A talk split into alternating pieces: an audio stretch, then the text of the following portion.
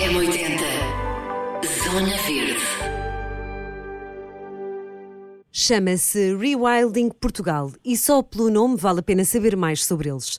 Estão fixados na Guarda e pretendem trazer natureza ao grande Vale do Coa.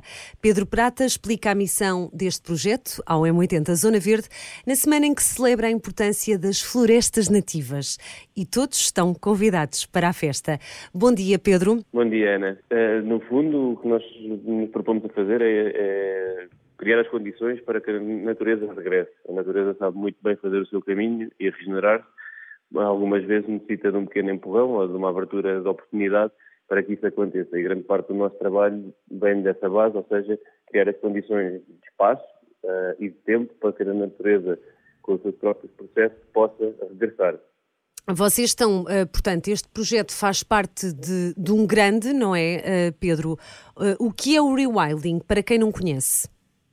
Sim, este projeto que se foca aqui na região da Beira Alta, na, na, no que é o Grande Vale do Coa, toda a bacia hidrográfica, faz parte de uma rede europeia de outras áreas, outras paisagens a nível europeu que promovem uh, uma, uma, abordagem semelhante, ou seja, que encontram condições para promover esta renaturalização. E, no fundo, o rewilding é só um termo novo para, essa, para esse conceito, que é o de dar espaço e tempo à natureza para se renaturalizarem as paisagens, haver mais biodiversidade, mais abundância de cada uma dessas uh, fauna e flora uh, nativa que possa regressar e assim compor os ecossistemas para que sejam funcionais. Como é que, como é que se faz isto? Portanto, como é, quais são os primeiros passos?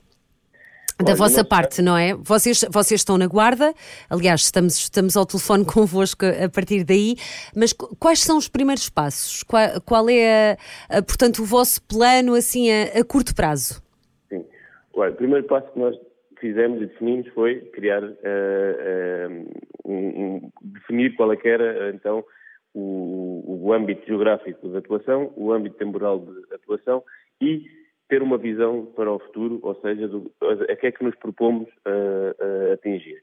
Uh, e esse foi o primeiro passo, como é óbvio. A partir daí, então, foi desenhar quais é que seriam os, os passos sequentes para lá chegar. Ou seja, o que é é preciso intervir, aonde como e quando intervir para promover mais e melhor funcionalidade do ecossistema.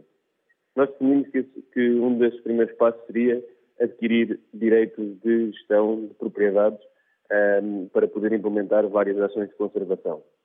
E esse tem sido um dos passos, foi um dos passos iniciais. Compramos algumas propriedades ao longo do Coa, numa série de ilhas interconectadas porque não estão muito longe uh, entre si, onde estamos a promover uh, novas formas de conservação e restauro dos ecossistemas, para que depois, a partir dessas ilhas, se possam expandir para fora delas e assim influenciar o corredor do, do Grande Vale do Coa. Estamos Para a falar aqui da, da, desculpe só, da, entre a Serra da Malcata e o Val do Douro, não é? Portanto, só para, para situar aqui, uh, para quem não está a ver onde, portanto, é toda esta zona, não é? Sim, o, o Grande Val do Coa, no fundo, é definido pela bacia hidrográfica do Rio Coa, uhum. ou seja, o rio em si e todos os seus afluentes. O rio nasce na Serra da Malcata e desagua uh, no Douro. Portanto, faz todo esse caminho, é um rio que corre de sul para norte, ao longo da fronteira com a Espanha, uh, mas que depois todos, todos os afluentes vêm de outras áreas e, no fundo, é essas margens do rio e dos afluentes que são o cerne de, de, do corredor, ligando áreas de importância natural, e já classificadas, nomeadamente a Serra da Malcata, o Douro Internacional, a Serra da Estrela, a Meseta Ibérica e, no fundo, Rio Coa, esta bacia hidrográfica, é o ponto de cruzamento que liga todas estas áreas classificadas e, por isso, ser uh, um, um corredor para a vida selvagem tão importante. A vida selvagem, que aqui no vosso, portanto, na vossa apresentação, uh, começamos pelo lince ibérico, lobo, uh, toda a diversidade de pássaros, portanto, a ideia é uh, que, se, que se comece a ver cada vez mais animais por lá, não é? Que no fundo também acaba por chamar muito turismo de natureza, não é, Pedro? Sim. Já se começa a procurar muito, não é? Houve uma fase em que estava um bocado um, esta coisa de ir de férias só para, para praia e só para sul já começa um, pronto, a ser também as pessoas a procurarem muita natureza e o, o norte está, está repleto sítios incríveis para se passar férias mesmo, para quem não é da zona, não é? Para quem apenas passa por aí, como eu, como é o meu caso, de, de, de férias ou, ou, de viagem ou de passeio, uh, já se começa a procurar muito este turismo de natureza. Sim, Uh, em relação à, à, fauna e à flora, o que nós gostaríamos de ver era que esses, todos esses grupos uh, e espécies estivessem mais representados e com melhores números e que as suas populações estivessem com viabilidade possível. O lince ainda não, ainda não voltou, Mas o lince está, está, está muito bem noutros, não é? Está, está a correr bem, pelo menos, está, está a correr bem. ainda não regressou àquele que é o território histórico uh, em Portugal, que seria a Malcata, mas tem estado uh, uh, por perto e dispersar e a, e, a, e a atravessar alguns indivíduos deste território, portanto, temos a esperança que, melhorando as condições de habitat e das suas presas, ele possa regressar. A mesma coisa com o lobo, que neste momento ainda tem uma presença esporádica, com, com, flutuações da sua população, devido a várias condições de, de da sua ecologia, da sua sociologia. E nós também trabalhamos nessas uh, questões para diminuir os fatores de ameaça e assim criar condições para que essas populações possam viabilizar. Mas acima de tudo é completar os ecossistemas. Não é uma espécie em particular, mas é um grupo de espécies uh, que compõem a rede de interações dos ecossistemas que nos importa. E, portanto, nós trabalhamos muito a nível de criar condições nos habitats, melhorar condições de populações uh, de espécies presas, por exemplo, o, coelho ou, o perdiz, salvaguardar as zonas de nidificação, nomeadamente para as grandes águias ou para, ou para os micrófagos, como os abutres, uh, e, e, implementar funções no ecossistema que permitam que isto funcione por si só. E uma dessas funções, que é muito importante, é a presença dos grandes herbívoros. Este território viu marcada uh, um, um declínio acentuado da pastorícia, mas não houve um, eh, uma compensação pelo regresso dos herbívoros selvagens, até porque muitos deles já estão extintos e não podiam regressar. E uma das coisas que nós estamos a fazer é implementar este pastoreio natural. Temos recorrido a cavalo e vamos em breve uh, começar com tauros, que são animais de grande porte, criam uhum. criam uh, heterogeneidade no habitat, que vai fazer, favorecer muito outras espécies. E por isso, a ideia é que uns chamem os outros, não é? Para, para quem não está tão dentro do assunto, a ideia é. Qual é aqui o, o, a estratégia, eh, Pedro? A estratégia é, é, em várias frentes, ou seja, em, relação, em relação aos grandes herbívoros, que é, por um lado, recuperar essa funcionalidade dos grandes herbívoros através da herbivoria de consumirem a matéria uh, vegetal o que só por si cria logo uh, melhores condições para a prevenção de, de, em caso de ocorrência de incêndio, da intensidade não ser tão alta. Em segundo lugar, são uh, animais de grande porte que mantêm essas zonas abertas, evitando que elas se uh, encroches de, de arbustos, ou seja, que mantenham zonas abertas, com pasto, e, e por isso criam novos nichos para outras espécies, por exemplo, os herbívoros mais pequenos, como coelho, lebre, perdiz, etc. Um, e além disso, são também animais que, pela sua uh, sociologia, ou seja, a maneira como eles se comportam como um grupo uh, social, andam em manada, sabem defender, conseguem uh, procurar o seu alimento, refúgio, as zonas de, de, de, reprodução, criam então essa funcionalidade de movimento dentro do ecossistema, transportando os nutrientes através dos seus dejetos, transportando as sementes, tanto no seu dejeto como na, na, até agarrados ao seu pelo, e, portanto, criam esta uh, funcionalidade dentro do ecossistema que é a de dispersar uh, mais e melhores condições para, não só para eles, mas para outras espécies também. Muito bem. Oh, oh Pedro, para quem está a ouvir e, e, não conhece a Rewilding, como é, que, como é que se pode envolver? Há várias então, maneiras, certo? Na maioria das redes sociais, online, temos bastante informação, é muito simples e fácil de procurar e encontrar a informação de, de, do nosso trabalho e da nossa organização. Um, Pode-se envolver, nós, nós, normalmente fazemos uh, uh, campanhas de, de, voluntariado, podem envolver-se visitando-nos, podem envolver-se uh, associando ou, ou, contratando toda uma rede de negócios que nós promovemos para a visitação, a aplicação dentro deste território.